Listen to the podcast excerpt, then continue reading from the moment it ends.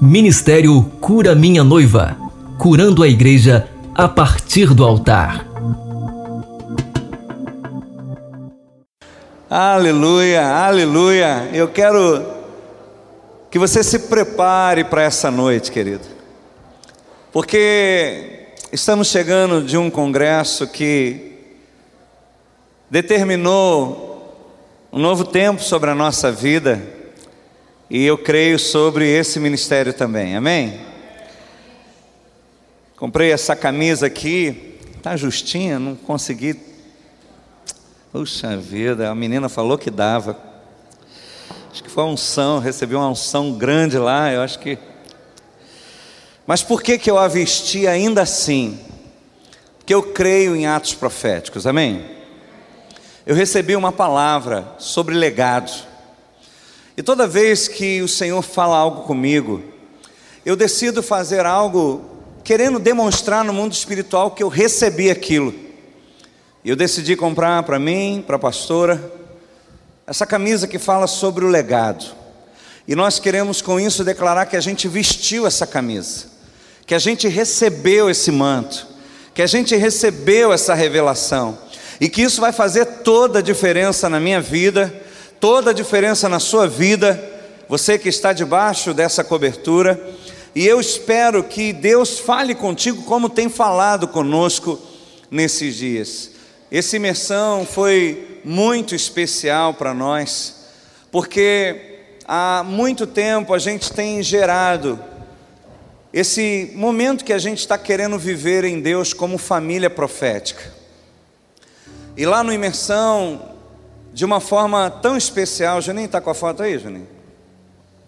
Pediu o Juninho para botar uma foto ali, que eu tirei em um momento da adoração que me chamou muita atenção, porque nós estávamos num congresso falando sobre legado, que a gente vai deixando de geração para geração, e Deus permitiu que exatamente nesse congresso, que falaria sobre tudo isso, nós vivêssemos, eu e a minha casa, como família sacerdotal ali, ministrando diante do Senhor. E conseguiu? E essa imagem, o Lucas, foi a primeira vez que ele ministrou, e ele estava lá no louvor junto com a sua mãe, e nessa hora eu consegui registrar essa imagem que, que falou muito ao meu coração. Porque exatamente naquele congresso sobre legado, a gente estava podendo ver a próxima geração iniciando esse caminho do altar. E quando o Senhor ministrou isso ao meu coração, veio algo que eu queria compartilhar hoje contigo, para que você e a sua casa possam viver todo o propósito de Deus preparado para vocês. Vocês recebem isso? Eu e a minha casa serviremos ao Senhor? Amém?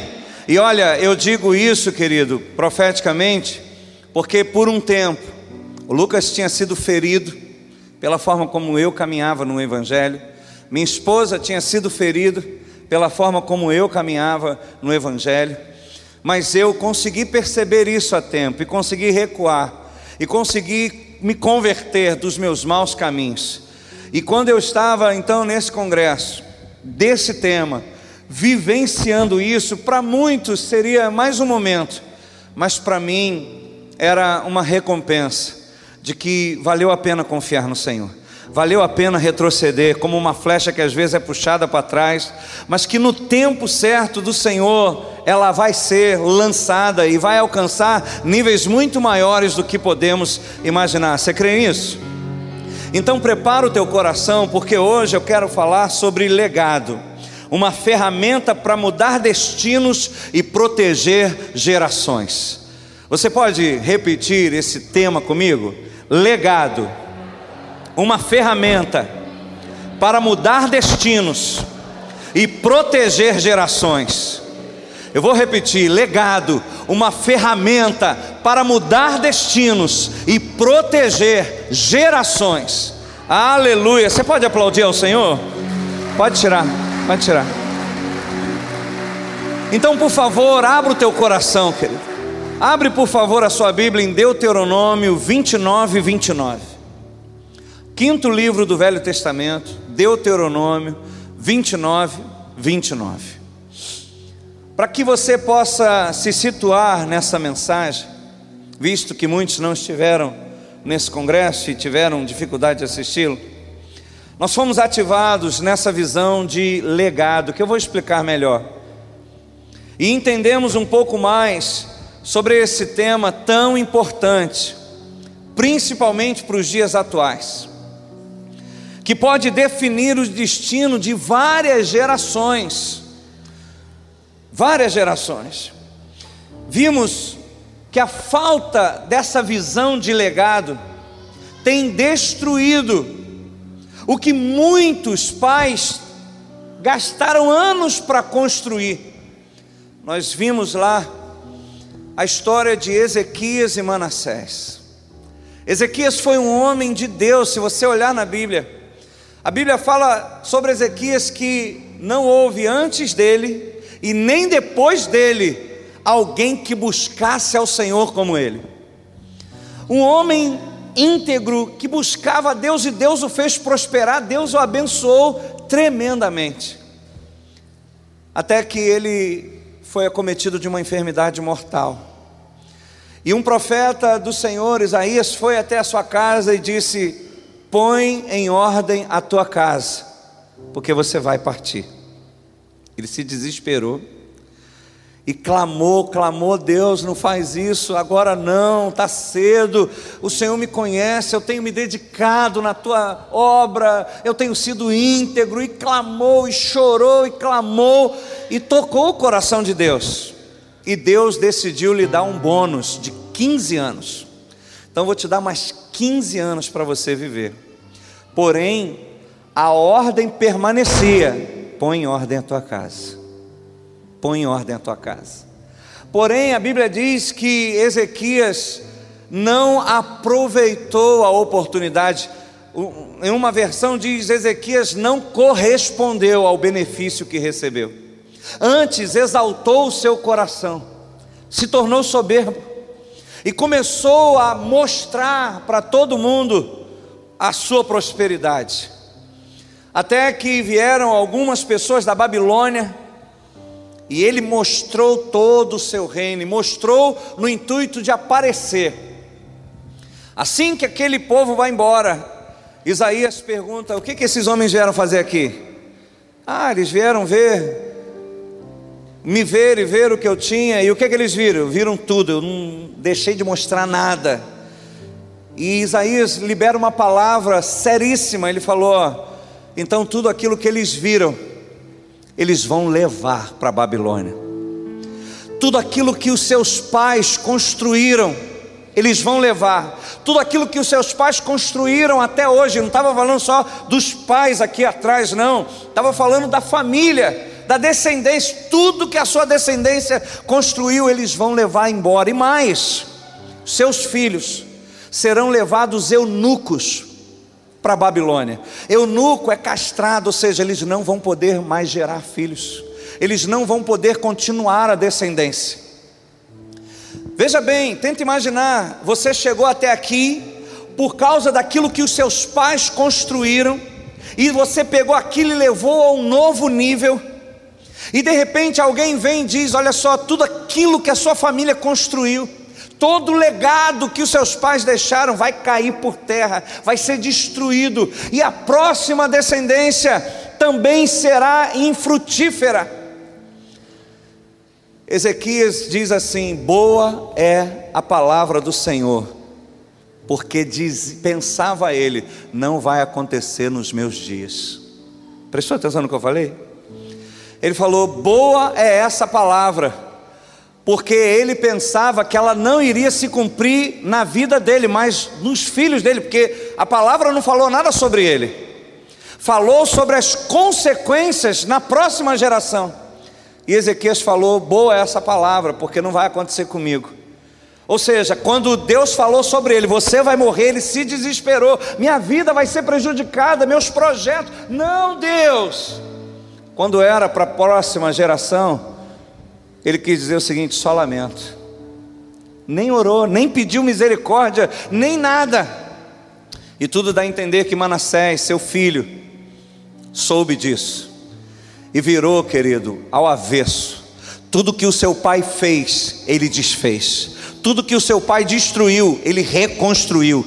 Ele buscou a feitiçaria, se tornou uma, um dos maiores feiticeiros. Ele foi o pior rei de Israel. A Bíblia diz que ele levou Israel, desencaminhou Israel e levou Israel a cometer absurdos que nem os ímpios conseguiam cometer. E aí a gente, quando lê essa história, percebe que era melhor Ezequias ter morrido com 39 anos do que ter gerado Manassés, porque não apenas Manassés se desviou, ele levou uma multidão a se perder. Ou seja, aquilo que a gente faz, aquilo que a gente vive, não traz consequências apenas para a nossa vida, mas para a nossa descendência. Muito do que você está lutando hoje é consequência de decisões que seus pais tomaram ou deixaram de tomar lá atrás. Muito do que a gente vivencia hoje, nós recebemos como legado, como uma tradição familiar que veio de geração em geração e isso te influenciou, isso te condicionou, isso fez com que você visse o mundo a partir desse legado que você recebeu, e quantos, quando chegam para o Evangelho, não conseguem romper e avançar por causa dessa estrutura de pensamentos. Então, quando Deus nos fez entender isso, que eu posso gastar a minha vida toda, eu posso gastar a minha vida toda construindo algo, e de repente vir a próxima geração e destruir tudo que eu construí, e desfazer tudo que eu fiz.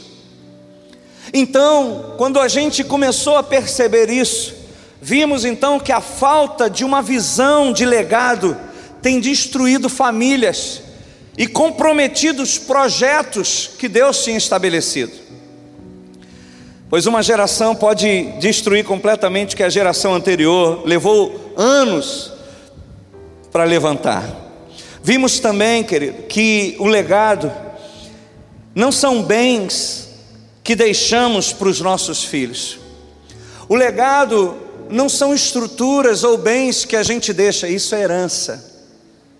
Legado, na verdade, são valores e princípios, adquirido e aprendido a partir das nossas experiências boas ou ruins.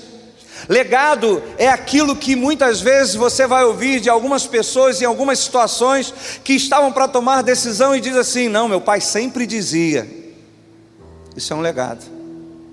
E muitas vezes o pai sempre dizia a partir das experiências que ele teve a partir do que ele viu nos seus pais, a partir do que ele viu na sua família. Então, toda vez que alguém, quando vai viver algo ou tomar uma decisão, diz: Não, minha mãe sempre dizia, meu pai sempre dizia, isso é um legado que impede muitas pessoas de tomar uma decisão.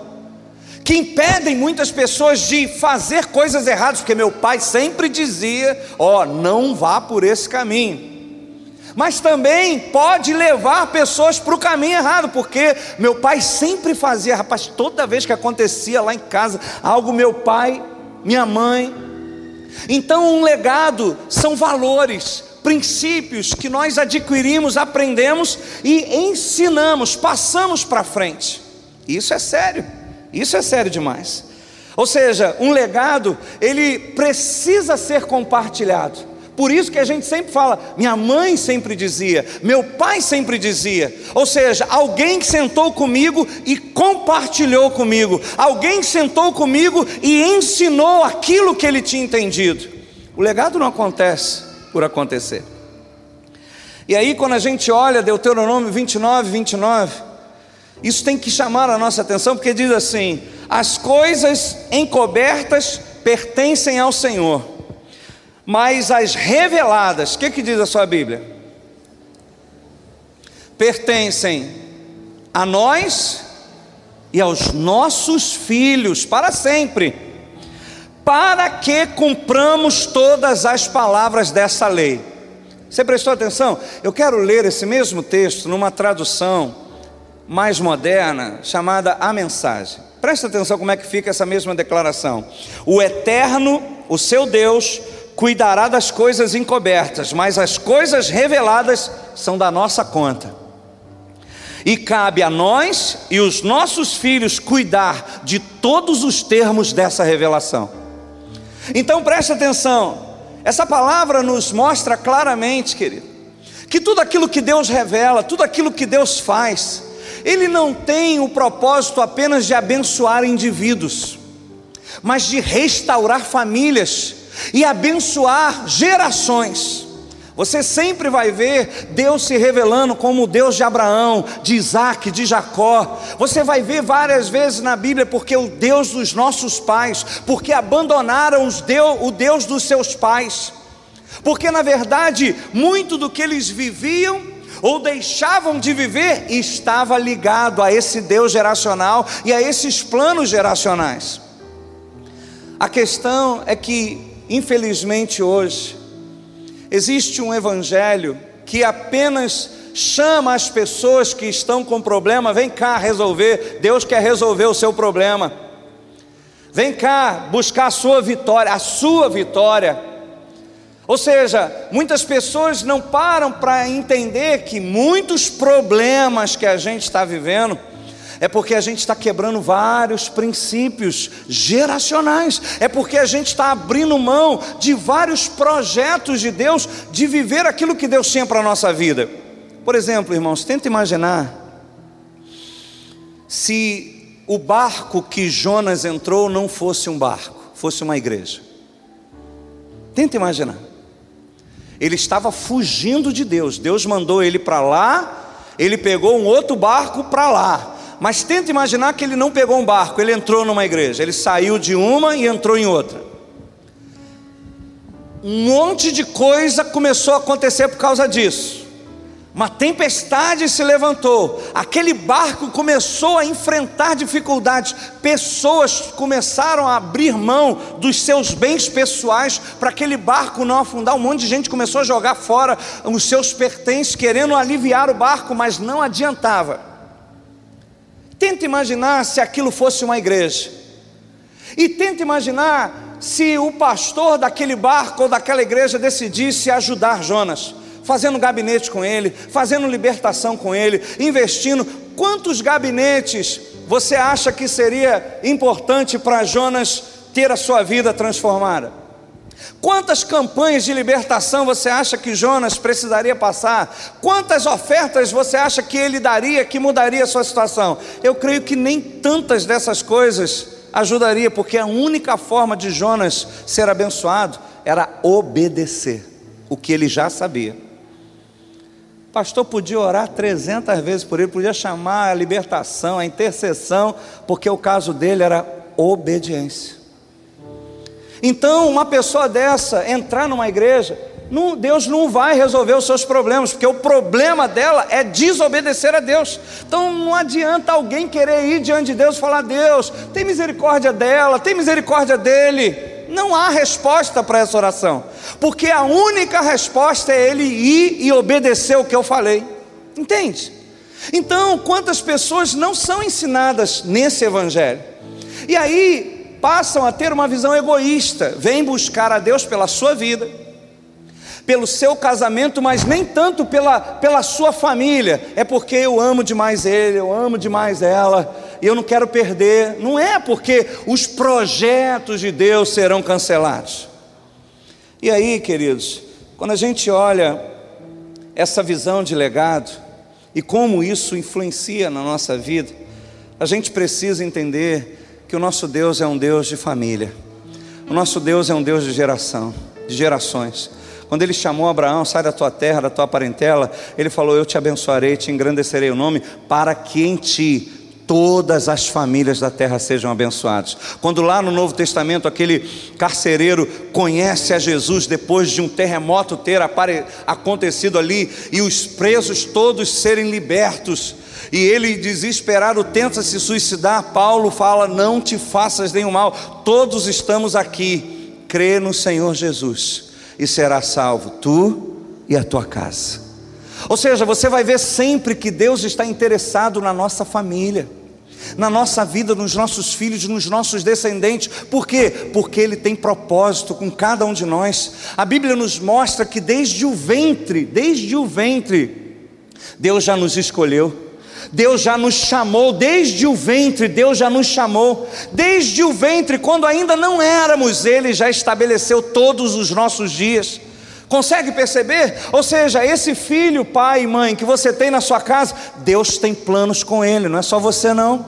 E olha, Deus também tem planos com a geração que Ele vai trazer à tona, que Ele vai trazer à existência. Você crê nisso? Eu creio nisso.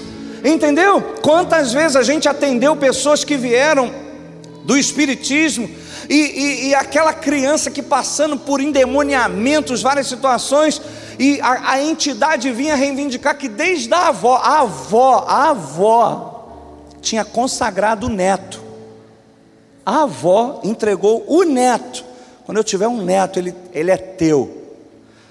E depois a entidade veio reivindicar a consagração. Gente, se com o diabo acontece isso, quanto mais com Deus. Se o diabo vem reivindicar consagrações a Ele, quanto mais Deus que nos criou e tem propósitos com a nossa vida. O problema é que quando a gente não acredita nisso, a gente vive de uma forma independente da nossa família, a gente só vive pensando em nós mesmos, a gente não para para perceber que muito do que a gente está vivendo é do contexto que a gente está vivenciando. Então, quando a gente olha, por exemplo, no Salmo 78, depois você guarda esse texto em casa, você vai ver que o Senhor ordenou a Israel que contassem aos seus filhos os louvores do Senhor, os seus feitos e as suas maravilhas, para que eles pudessem colocar a sua esperança no Senhor e que eles ensinassem a próxima geração, e que a próxima geração ensinasse aqueles que viriam, e que aqueles que viriam ensinassem aqueles outros que viriam, para quê? Para que lá na frente, por causa do que Deus fez aqui, lá na frente, eles soubessem que existe um Deus naquela descendência que faz milagres, que restaura casamentos, que cura os enfermos, que salva o perdido, e eles possam tomar uma decisão. Quantas vezes a gente ouviu falar de pessoas que se converteram na cadeia? Na cadeia, porque lembraram, cara, minha avó, mulher de Deus, meu pai, cara, e, e, o Senhor trouxe a memória, o Espírito Santo começou a ministrar. O que, que você está fazendo? Eu tenho um plano com a tua família. Olha só você do jeito que está aí. Entende? Por causa de um projeto de Deus. Porque esse rapaz que estava preso, ele cresceu sabendo que existe um Deus que cura, que liberta, que ele não quis, mas ele sabe que existe. E no momento do perrengue, no momento da luta, no momento da dor, peraí, tem um Deus na minha família. E se volta para esse Deus. Então o Senhor diz que você ensine aos seus filhos, para que eles ponham a sua esperança no Senhor e não sejam rebeldes como seus pais. Ou seja, isso é legado. Nós não iríamos compartilhar apenas as nossas vitórias no Senhor, mas os nossos erros também. Para que os nossos filhos não venham aí pelo nosso caminho, para que os nossos filhos entendam que Deus não tem nada a ver com os erros que a gente cometeu, que não foi Deus que gerou essa, esse constrangimento, não, esse constrangimento é resultado da nossa desobediência. Então os nossos filhos, eles vão saber que existe um Deus que faz milagres, mas eles vão saber que ainda que tenhamos Deus como nosso Senhor, se a gente insiste em viver sem Ele, virão consequências. E hoje, querido, Deus começou a ministrar o meu coração para compartilhar aqui a importância da gente entender que esse legado precisa então ser compartilhado da maneira certa. Porque até hoje, o que a gente está vivendo em Deus, se hoje a gente está falando de Cristo, do Espírito Santo, se hoje a gente está acreditando que há esperança para a nossa família, há esperança para o perdido, porque Jesus Cristo morreu e ressuscitou, porque Jesus Cristo veio para nos salvar, nos resgatar, a gente só sabe disso, porque um legado foi deixado. Amém? Você viveu na época de Jesus? Alguém viveu aqui? Não. Como é que a gente sabe de tudo isso? Como é que a gente está experimentando o que ele viveu lá, lá, lá atrás? Porque ele deixou um legado. Lá em João 17, versículo 7, 8, Jesus está fazendo a sua oração sacerdotal. Ele começa a clamar, inclusive, Senhor, eu não rogo apenas por esse, mas por todos aqueles que haverão de crer em ti. Ele estava orando por mim e por você naquele dia. E aí ele fala algo tremendo, porque não adiantava ele orar, pedir a Deus isso, Senhor, eu não estou te pedindo só por esse, mas por todos aqueles que um dia, lá dois mil anos depois, quatro mil anos depois, virão a crer em ti. Não adiantaria ele orar, porque a Bíblia diz: como invocarão aqueles que não conheceram? E como conhecerão? Se não há quem pregue? E como pregarão se não forem enviados? Então não adianta a Bíblia dizer que todo aquele que invocar o nome do Senhor será salvo. Se essa pessoa não entender que ela precisa de salvação, se essa pessoa não entender quem é a, o Deus que salva, se essa pessoa não entender como eu chego até esse Deus, não adianta haver um princípio: todo que invocar o nome do Senhor será salvo, eles não serão salvos. E aí, no versículo 7, e hoje diz assim: agora eles reconhecem que todas as coisas que me tens dado provêm de ti, porque eu lhes tenho transmitido, transmitido as palavras que me deste. E olha o detalhe: e eles as receberam. Prestou atenção? Tudo, Pai, que o Senhor me deu, eu transmiti a eles, e eles receberam e eles receberam. E verdadeiramente conheceram que eu saí de ti e creram que tu me enviaste. Você prestou atenção? Eles andaram com Jesus, eles viveram com Jesus, eles viram, eles aprenderam, mas Jesus compartilhou e deixou um legado. Agora eu preciso partir, mas aqueles que crerem em mim farão as obras que eu faço e as farão maiores ainda. Não se ausentem de Jerusalém, porque descerá sobre ti o Espírito Santo. E vocês serão minhas testemunhas em Jerusalém, em Samaria, até os confins da terra. E ele partiu, mas o legado ficou. E aí começa o livro de Atos onde aqueles discípulos descem do cenáculo e chegam lá embaixo, daqui a pouco encontram um paralítico. Jesus levantava o paralítico, mas Jesus não está mais.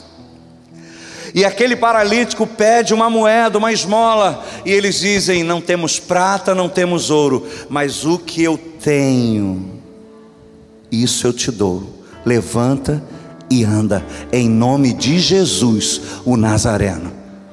Quando eles começaram a perseguir os discípulos e começaram a achar que eles estavam bêbados no dia do Pentecoste. Pedro se levanta e diz: Não, vocês mataram o Rei da Glória, mas ele ressuscitou. Isso aconteceu para que se cumprisse o que fora dito pelo profeta Isaías, Jeremias, e começa a falar e começam a mostrar o legado que ele deixou.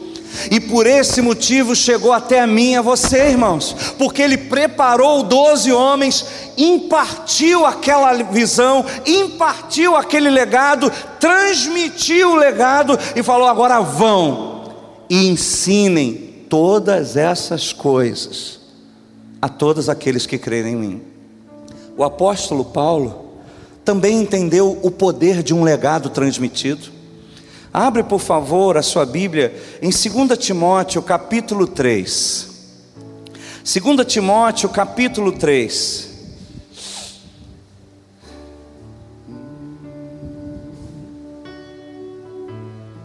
Segunda Timóteo capítulo 3, versículo 10.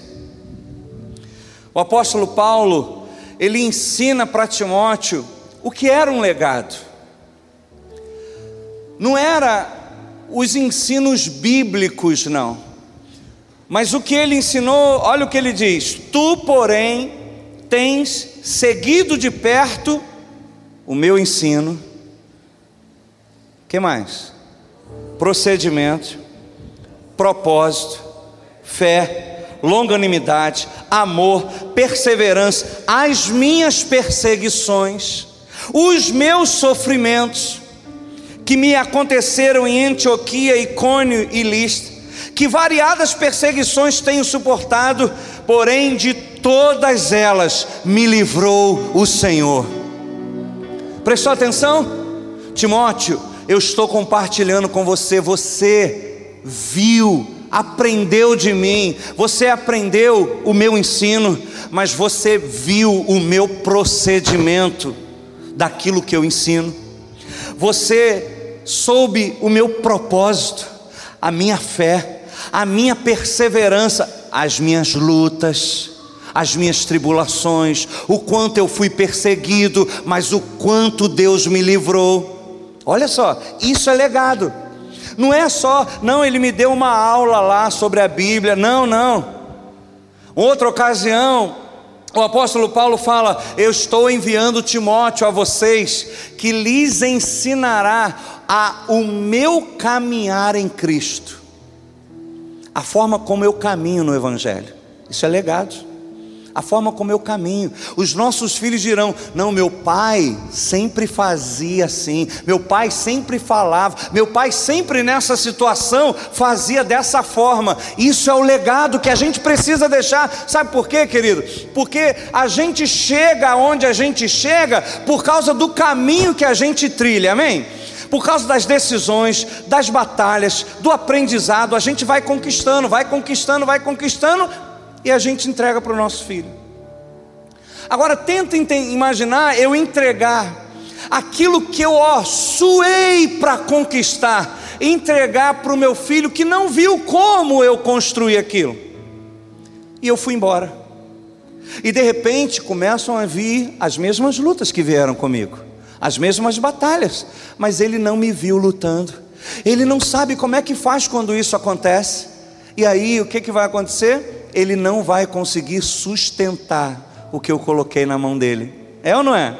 Agora tenta imaginar se ele aprendeu comigo, se ele me viu orando, se nos momentos de lutas eu estava lá e eu compartilhava. Lá em casa a gente sempre mostra não apenas vamos orar agora, mas por que a gente está orando. E quando a vitória ou a resposta vem, aqui, filho, você lembra daquela vez que a gente orou? Lembra daquela situação? Entendeu? A gente está mostrando, ó, vamos orar agora, porque a gente tem que orar. Mas não é só orar, por que, que a gente tem que orar? Como que a gente tem que orar? E quando vier a resposta aí, filho, tá vendo a resposta? Vale a pena ser fiel, vale a pena seguir. E aquilo eu vou deixando um legado. Quando ele passar pelas suas lutas, ele sabe como fazer e ele pode inclusive ir além de mim. 2 Timóteo capítulo 2, versículo 1.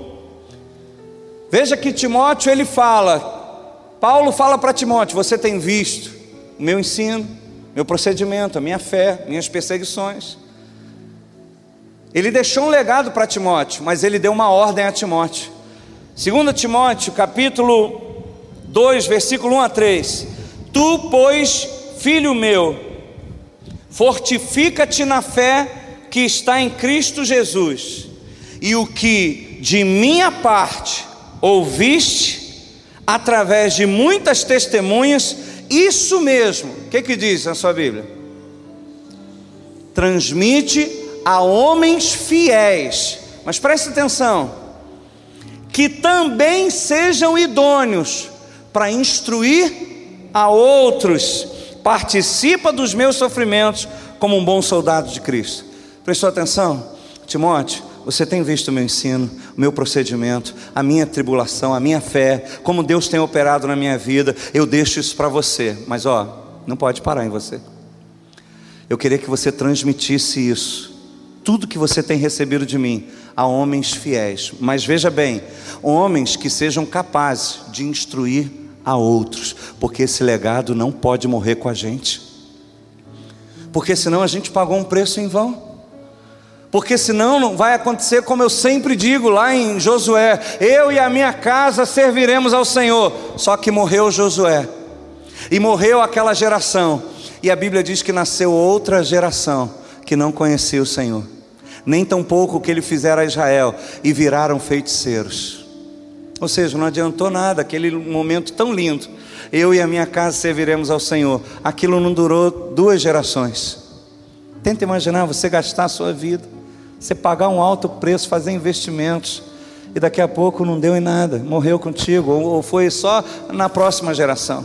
Você consegue perceber a preocupação desses homens? Olha, eu estou passando para você, mas não pode ficar nem comigo nem com você. Você tem que encontrar outros homens. Mas veja bem, homens que também sejam capazes de transmitir a outros homens. E aí nós vamos resgatando gerações, nós vamos resgatando famílias, nós vamos resgatando descendências que já estavam contaminadas e perdidas.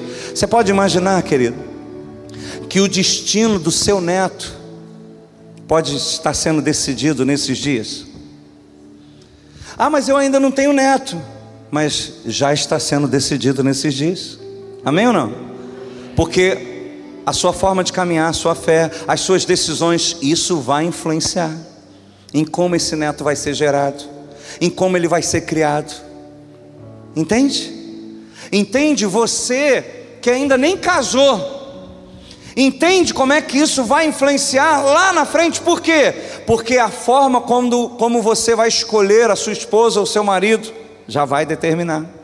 A forma como essa criança vai nascer já vai determinar. A forma como você vai cuidar dessas crianças vai determinar. Querido, preste atenção, por favor. Nós temos visto hoje que grande parte dos novos pais não preparam seus filhos para a vida.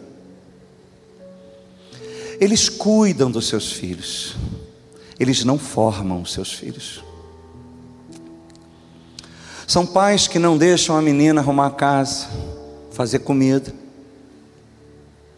São pais que não botam as crianças para trabalhar, porque são crianças.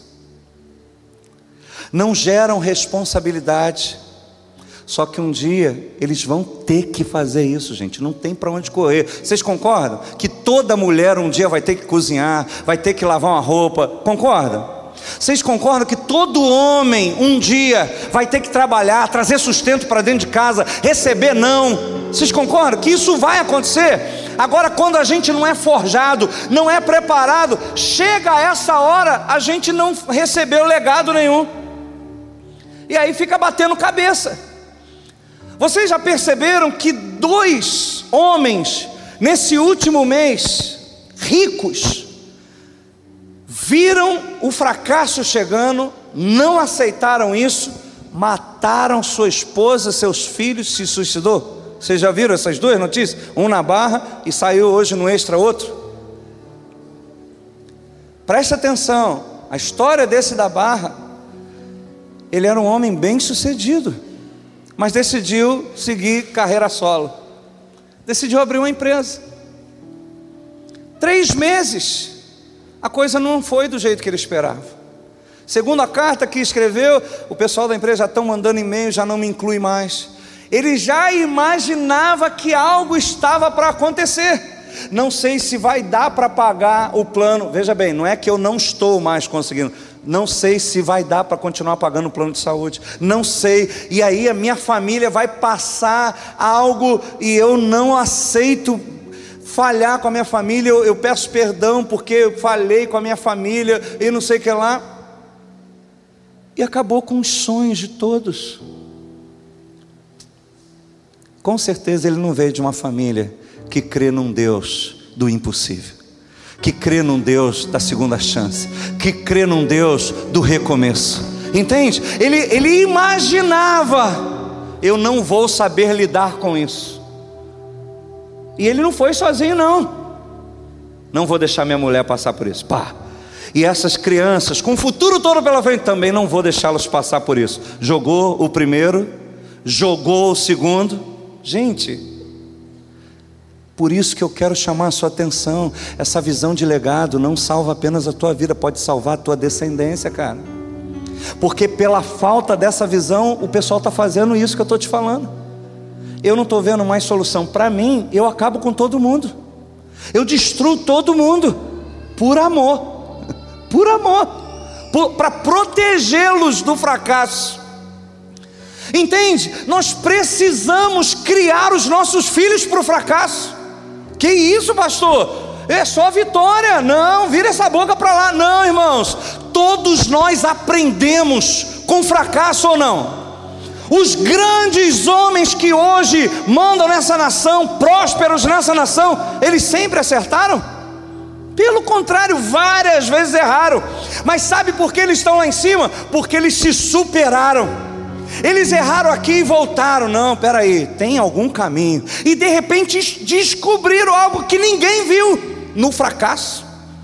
Por isso que se a gente forma nossos filhos só para viver o bom e o melhor, quando chega o tempo do crescimento, eles morrem.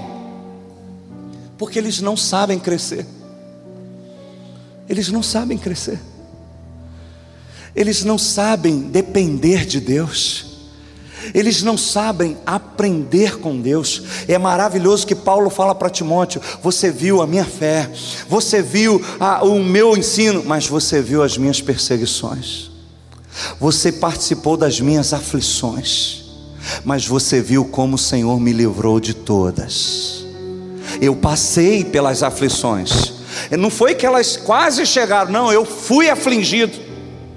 O texto que a pastora Lorena leu aqui, Posso todas as coisas naquele que me fortalece? Ele afirma: Hoje eu sei ter abundância, como sei ter escassez. Sei estar lá em cima, como sei estar lá embaixo. Em todas as coisas eu fui provado e descobri que eu tenho um Deus que me fortalece em todas as coisas. Nas coisas boas, nas coisas ruins, quando dá certo, quando não dá certo Amém? Nós precisamos ensinar os nossos filhos. Cuidado, pais, para você não proteger o seu filho do crescimento. Cuidado para você não formar alguém que lá na frente vai te culpar. Porque na verdade aí o que eu estou passando. E quando os outros começarem a compartilhar, rapaz, mas você não viveu isso? Não, minha mãe não deixou, meu pai não deixou, eu não sei o que lá, e ele é um bobão, não sabe de nada não tem cicatrizes, não cresceu, não amadureceu. Hoje, irmãos, qualquer coisa aí, ah, cuidado, a infância, a vara da infância e da adolescência, da juventude. Não sei quantos já viram no Facebook o pessoal mais velho de, mostrando na, na, minha época a vara da infância e da adolescência, era essa vara de goiabeira aqui, ó. Aí, tô aqui. Não morri aqui, a vara da infância e da adolescência funcionava. Hoje se bater a palmada, vara da infância, oh, oh, oh, direitos humanos. É por isso que a gente está vendo um monte de aloprado aí, irmãos. Mas quando a gente olha para a Bíblia, a gente percebe que tudo é, tudo isso é a falta dessa visão de legado. O que, que a gente está deixando para os nossos filhos? Por que, pastor, que legado é uma ferramenta para proteger gerações. Porque quem decide deixar um legado, pensa nas suas decisões e ações, e como isso vai impactar as próximas gerações. Concorda? Quem entende, cara, eu estou deixando um legado, eu vou deixar um legado. Então, vou tomar uma decisão. Cara, como é que isso vai impactar a próxima geração. Eu sempre falo aqui que uma das coisas que. Ministério Cura Minha Noiva. Acompanhe nosso ministério através das redes sociais. Facebook, facebook.com barra Cura Minha Noiva. SoundCloud, soundcloud.com barra Ministério Cura Minha Noiva. Acesse também o canal Cura Minha Noiva no YouTube.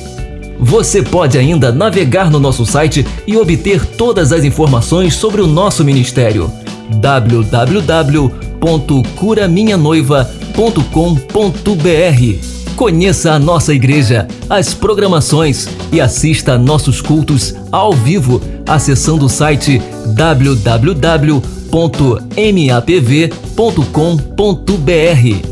Ministério Cura Minha Noiva. Curando a igreja a partir do altar.